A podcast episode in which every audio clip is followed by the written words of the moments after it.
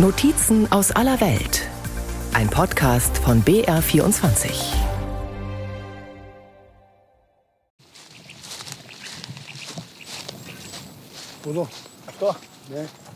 Wenige Kilometer von der türkisch-griechischen Grenze entfernt hat die Polizei nach einem Hinweis eine Leiche im Wald gefunden. Kostas, der örtliche Bestatter, lädt einen Spaten und eine Plastikplane auf die Ladefläche des Geländewagens der Polizei. Er soll die Leiche jetzt mit seinem Kollegen bergen. Hey Polizist, gehen wir los, bevor es Abend wird. Gemeinsam fahren sie in den Wald.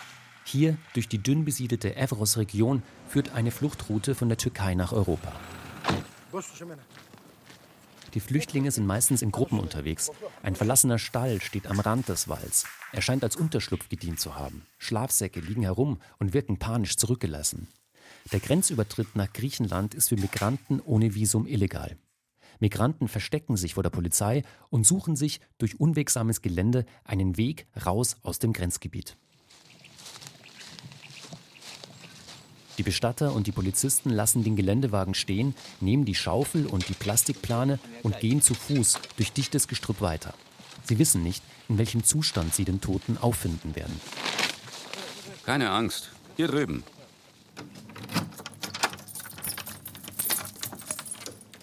Gleichen Zeit im Universitätskrankenhaus in der regionalen Hauptstadt Alexandropoli, nicht weit von der Mündung des Flusses Evros entfernt. Hier arbeitet Professor Pavlos Pavlidis, der Rechtsmediziner der Grenzregion. Ein hagerer Mann, in seinem Büro hängen Ikonen von Heiligen an der Wand, eine Couchgarnitur, sein Schreibtisch, die Rollläden sind immer geschlossen. Jeder gefundene Tote vom Evros wird von ihm untersucht. Er ist der Protokollant der Toten vom Evros. In den letzten 22 Jahren habe ich ca. 600 Tote gesehen, nur auf der griechischen Seite. Theoretisch und hypothetisch können wir sagen, dass es genauso viele Tote auch auf der türkischen Seite gibt. Wir sprechen also von 1200 bis 1500 Menschen. Aber eigentlich gibt es viel mehr Suchanfragen, also Verwandte, die hier in der Rechtsmedizin nach ihren Angehörigen suchen. Der Forensiker arbeitet im Auftrag der Staatsanwaltschaft. Er muss nicht nur Todesursache und Todeszeitpunkt feststellen, da Flüchtlinge meistens keine Papiere bei sich haben, muss er auch klären, wer ist der Verstorbene. Wenn wir über tote Migranten sprechen, die illegal in unser Land gekommen sind, untersuchen wir den Toten zunächst äußerlich und beschreiben die Kleidung, Schuhe oder was auch immer er bei sich hat und fotografieren sie. Dann ziehen wir die Kleidung aus und suchen nach persönlichen Gegenständen und Dokumenten. Noch nie zuvor hatte der Beamte so viele Fälle wie im Jahr 2022, 63 Tote. Die Region hier ist nach dem Fluss Evros benannt, dem Grenzfluss zwischen Griechenland und der Türkei, EU-Außengrenze. Sie ist streng abgeschirmt, im Jahr 2020 hatte die Türkei einseitig die Grenze für geöffnet erklärt. Damals versuchten Zehntausende Migranten nach Griechenland zu gelangen. Es kam fast zu gewaltsamen Auseinandersetzungen zwischen türkischen und griechischen Grenzposten. Die Folge? Seit 2020 wird ein Zaun entlang des Flusses errichtet. Er soll Migranten davon abhalten, in die EU zu gelangen. Doch viele versuchen dennoch ihr Glück und sterben. Der Evros ist ein gefährlicher Fluss. Er ist breit und er hat Untiefen. Die Schlepper verbieten den Flüchtlingen, ihr Gepäck mit aufs Boot zu nehmen. Sie sind also gezwungen, mehrere Kleidungsstücke übereinander zu tragen. Zwei oder drei Hosen oder fünf Hemden. Wenn das Kleinste passiert und das Boot kippt, gehen sie mit all diesen Klamotten unter, wie Gewichte im Wasser. Die Schlepper überladen die Boote, deswegen kentern sie oft. Die häufigste Todesursache ist daher Ertrinken, die zweithäufigste Erfrieren. Weitere Todesursachen sind mit der enormen Erschöpfung verbunden. Wir erkennen, dass diese Menschen erschöpft sind, viele Stunden gelaufen sind. Deswegen haben wir neben dem Ertrinken auch andere Todesursachen. Stellen Sie sich einen Mann vor, der müde ist, nass ist, weil er den Fluss durchschwommen hat und viele Kleidungsschichten trägt. Und dann ruht er sich aus. Deshalb ist Unterkühlung die zweithäufigste Todesursache. Und dann gibt es natürlich einige Menschen, die Vorerkrankungen haben, von denen sie nichts wussten. Und sie sterben, weil sie sich aufgrund der Anstrengungen überlasten. Im Wald in der Nähe der Grenze hat Bestatter Kostas mit seinem Helfer Janis den Toten gefunden. Offenbar haben andere Flüchtlinge diesen notdürftig bestattet. Er liegt an der Oberfläche. Nach hinten. Zieh. Zieh. Ja, weiter. Zieh, zieh. Kostas und sein Helfer schieben mit der Schaufel einige faustgroße Steine zur Seite. Ein Rucksack, Kleidungsreste und Knochen werden sichtbar. Gut, es gibt nichts mehr. Mit der Schaufel heben sie die Knochen und Kleidung auf die Plastikplane, rollen sie zusammen und verkleben sie. Dann tragen sie den Fund durch das Dickicht zum Polizeigeländewagen. Kostas wird den Toten und einige seiner Kleidungsstücke nun nach Alexandropoli bringen, damit Professor Pavlidis sie gerichtsmedizinisch untersuchen kann. Wie alt? Habe ich seinen Ausweis? Nur die Knochen sind übrig. Wer war dieser Mensch? Wer könnte ihn möglicherweise vermissen? In Hannover ist Sevar Kasim auf der Suche nach seinem jüngeren Bruder. Sevar ist Kurde. Nach Ausbruch des Kriegs in Syrien ist er 2015 nach Deutschland geflohen, wo er gerade eine Ausbildung zum Lastkraftwagenfahrer abgeschlossen hat. Seine Familie rettete sich in den Irak, samt dem Bruder Mohammed. Er war sehr gut in der Schule, er war immer erst oder zweit in seiner Klasse. Und wir wollten ihm halt ein besseres Leben anbieten. Ne? Und das war auch mein Ziel. Man kann das nicht mit Wörtern fassen, es ist nicht so beschreiblich. Aber es ist ganz, ganz, äh, wir sind sehr eng zueinander. Ich war die ganze Zeit einsam, ich habe zwar viele Freunde, aber trotzdem diese Brüderschaft-Gefühl hat man nicht. Egal wie, mit wem man gut ist, ist die Familie immer Platz eins. Und ich habe mich sehr gefreut auf ihn. Aber weil auch im Irak die Lage für die Familie schwierig ist, beschließen die Eltern gemeinsam mit Seba, den 14-jährigen Bruder, im Herbst 2021 nach Deutschland zu schicken. Über die Evros-Route. Wie jeder andere, ne? also mit Schleuser oder zu Fuß, äh, mit Boot und äh, illegale Wege halt. Ne? Weil sowieso legal ist nicht erlaubt und ähm, Dokumente haben wir sowieso nicht in Syrien gehabt. Im Oktober 2021 meldet sich Mohammed von der Türkei aus und sagt, dass er nun mit einer Gruppe über den Evros nach Griechenland übersetzen will. Am 24. Oktober 2021 klingelt bei Seva in Hannover das Telefon. Die Schleuser haben angerufen, er hat gesagt, ja, so und so mit uns passiert. Äh, Mohammed ist in Wasser reingefallen, wir haben gewartet, wir haben ihn nicht mehr äh, gefunden. Was auch natürlich gelogen war, weil wir haben dann nochmal erfahren, dass die nicht gewartet haben, die sind einfach weitergegangen, weil die haben Angst gehabt. Weil da war ja, ähm, da ist ja illegal, ne? Seva fliegt nach Griechenland zum Evros, um vor Ort nach seinem Bruder zu suchen. Er lässt seine DNA registrieren. Zu Hause vernetzt er sich über Facebook, hält Ausschau in vermissten Suchforen. Alles vergeblich. Im Netz kursieren Gerüchte, Horrorgeschichten zu vermissten Flüchtlingen, zweifelhafte Angebote, für 2000 Euro den Leichnam von Mohammed zu finden. Seva geht darauf nicht ein und wartet auf ein Lebenszeichen seines Bruders. Das ist schon hart und nicht leicht zu vergessen. Egal wie lange das dauert. Aber äh, ich hoffe, dass es gut endet.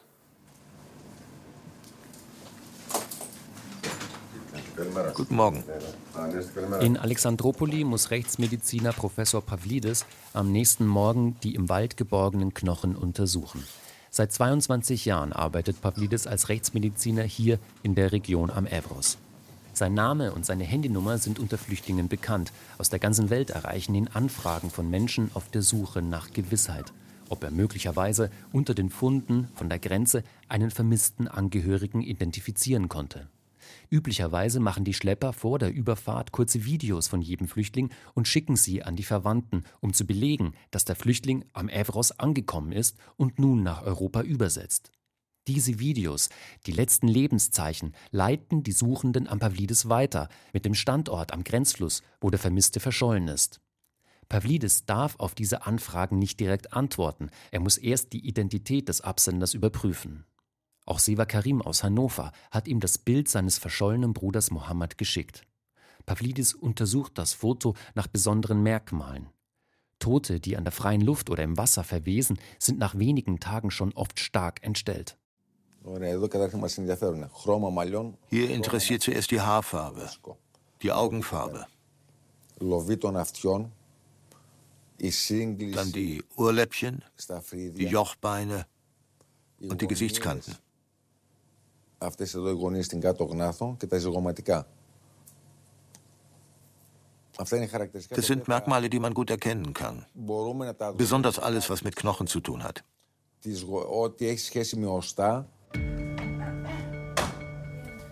Ist der Fund aus dem Wald möglicherweise Severs Bruder? Pavlidis geht in den Obduktionsraum. Er ist weiß gekachelt, zwei Seziertische stehen hier, jeweils mit zwei großen Wannen aus Eisen und Wasserhähnen versehen. Skalpelle und Scheren liegen bereit. Auf dem Seziertisch liegt die Plastikplane mit den Knochen aus dem Wald. Die Untersuchung beginnt. Besonders harte Fälle darf es für mich nicht geben. Aber wenn es Kinder sind, dann ist es für uns bedrückender.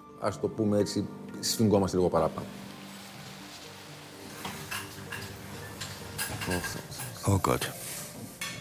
Was ist die Todesursache?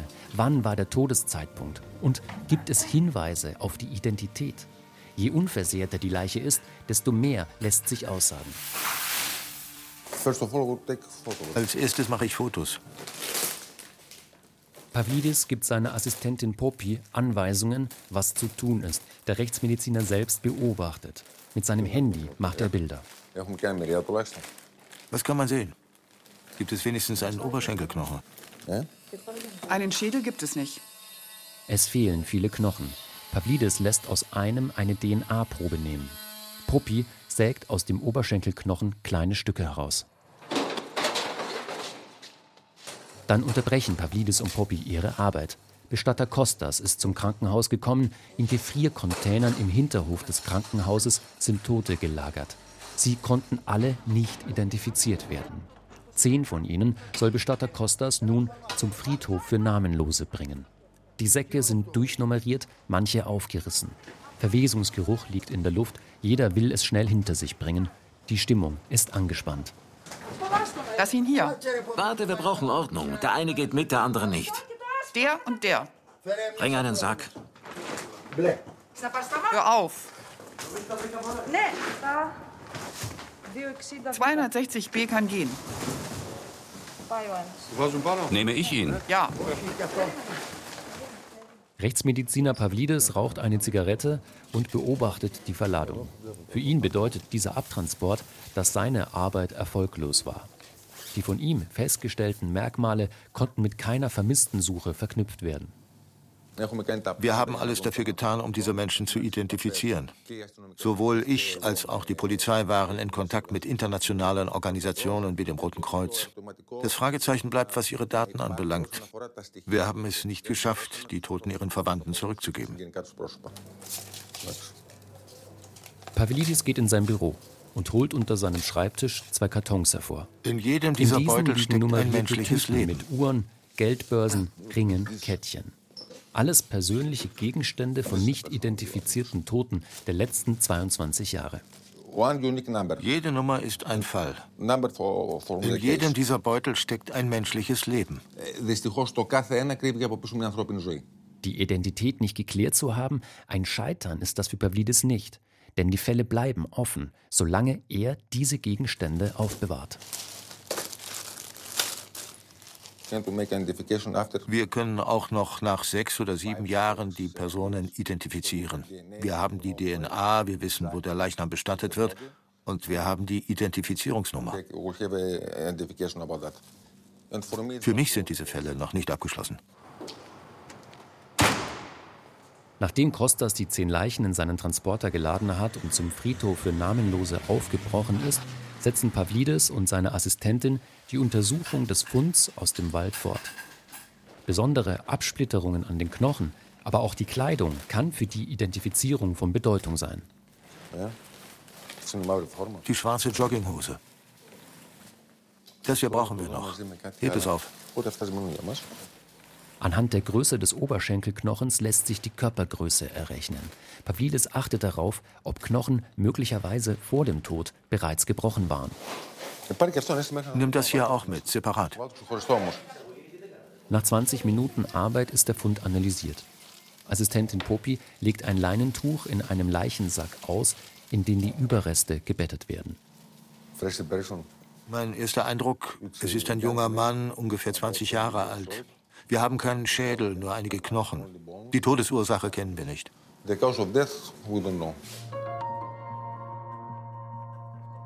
Ein junger Mann stirbt im Wald nahe der Grenze, wahrscheinlich unterwegs in einer Gruppe. Wurde er möglicherweise verletzt? Bei einer gewaltsamen Auseinandersetzung, wie sie innerhalb von Fluchtgruppen immer wieder auch vorkommen sollen?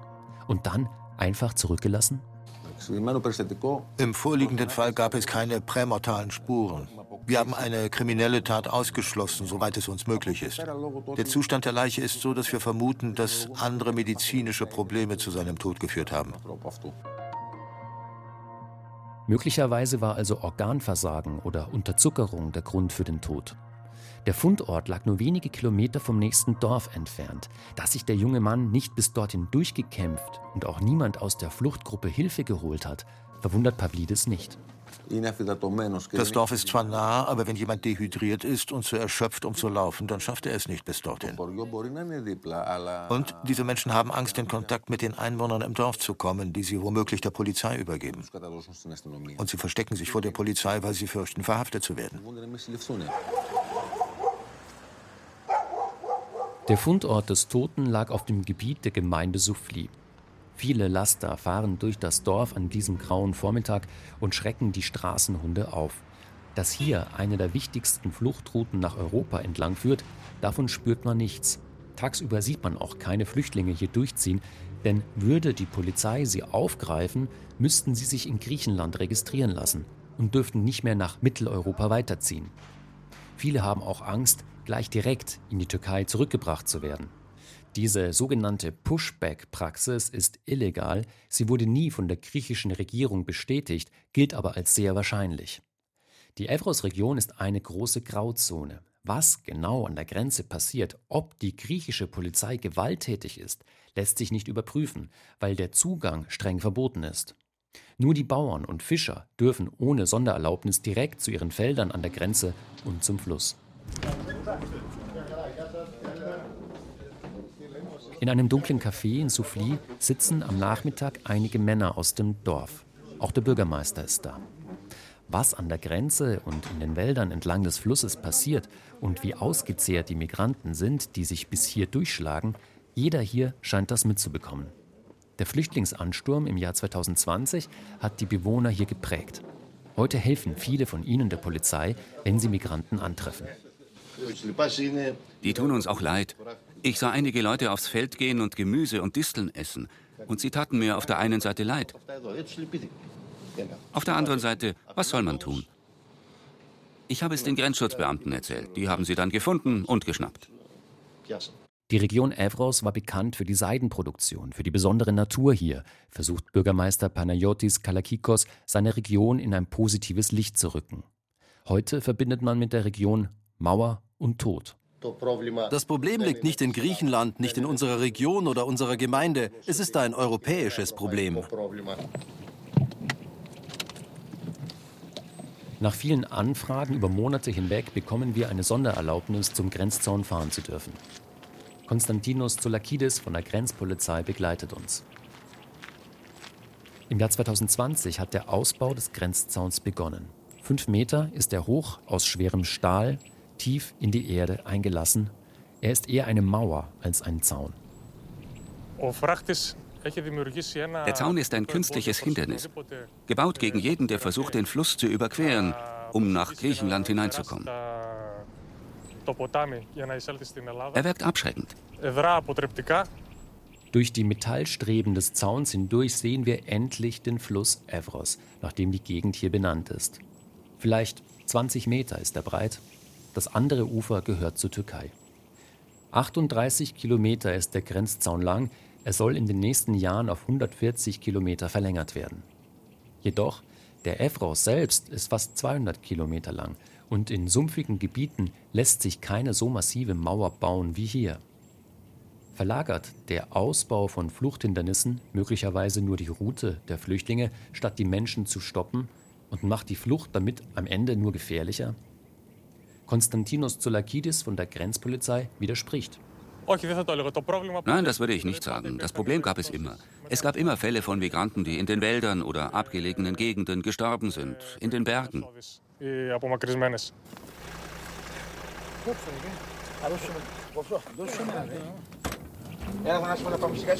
Komm, fangen wir langsam an.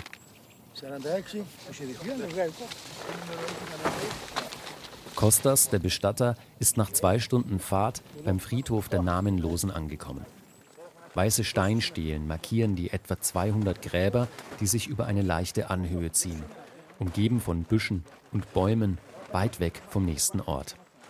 Helfer haben bereits Gruben ausgehoben für die zehn Toten, die Kostas in seinem Transporter geladen hat. Wie ist die Nummer? 116, 22. Okay, nimm ihn. Die Männer heben die Leichensäcke aus dem Transporter, überprüfen die Nummer des einzelnen Toten und die Nummer des jeweiligen Grabs. Dann wird der Tote in die Grube gelegt. Es ist eine bedrückende Arbeit. Ich werde dafür bezahlt. Erst grabe ich sie aus, dann hole ich sie ab, dann bringe ich sie hierher. Aber ist es für diese Menschen, die gestorben sind, nicht schade?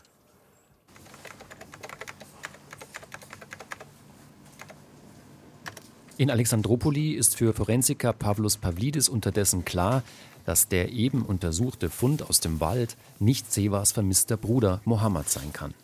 Mohammed war jünger und auch, dass ein vor längerer Zeit gefundener und nicht identifizierter Körper zum 14-jährigen Mohammed gehören könnte, schließt Pavlidis aus. Er scheint noch ein Kind zu sein. Ich würde mich an ihn erinnern.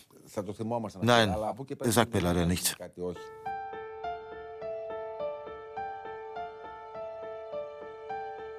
Pavlidis schickt Seva in Hannover eine Nachricht, dass er ihm nicht helfen kann. Es gibt weiterhin keine Gewissheit über das Schicksal des verschollenen Bruders.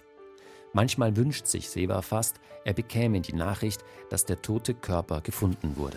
Leicht wäre es auch nicht, aber ist letztendlich besser, als wenn man nichts weiß. Wenn wir jetzt wissen, okay, dass er verstorben ist oder so, dass wir ihn begraben, das ist halt so. Es ist passiert, dass man jetzt weiß, okay, das ist so. Aber diese ohne Gewissheit, also ich finde das ganz, ganz schlimm. Also für mich, das ist das Schlimmste, was mir passieren kann. Laut Internationalem Roten Kreuz gelten 541 Flüchtlinge in Griechenland als vermisst. Alle werden sie Verwandte, Freunde haben, die auf Klarheit hoffen, so wie Seva. Mit jedem Tag mehr, den sein kleiner Bruder Mohammed verschollen ist, sinkt die Wahrscheinlichkeit, dass er doch den Sturz ins Wasser überlebt haben könnte. Ich habe Hoffnung nicht aufgegeben. Will ich auch nie bis wir was wissen. Egal wie lange das dauert halt. Ne? Es ist, äh, manchmal wir kommen auch zu einem Punkt, wo wir sagen, okay, wir sind jetzt zu Ende, aber trotzdem, wir werden nicht aufgeben. Also so weit wie es geht. Auf dem Friedhof der Namenlosen sind unterdessen nach etwa 20 Minuten alle zehn Toten beigesetzt. Die Männer schütten die Gräber mit Erde zu und verankern weiße Platten mit Nummern zu jedem Grab. Wird einer der Toten irgendwann doch identifiziert, lässt er sich anhand der Nummer hier wiederfinden und umbetten. Das komme durchaus vor, erzählt Bestatter Kostas. Dann kommen Verwandte aus Europa und organisieren die Überführung. Stell es dir vor, man kommt so viele Kilometer hierher, um einen toten Verwandten abzuholen, oder ich bringe ihn in die Türkei. Und von dort aus geht er in die Heimat. Das ist schwierig. Sie weinen. Sie weinen alle.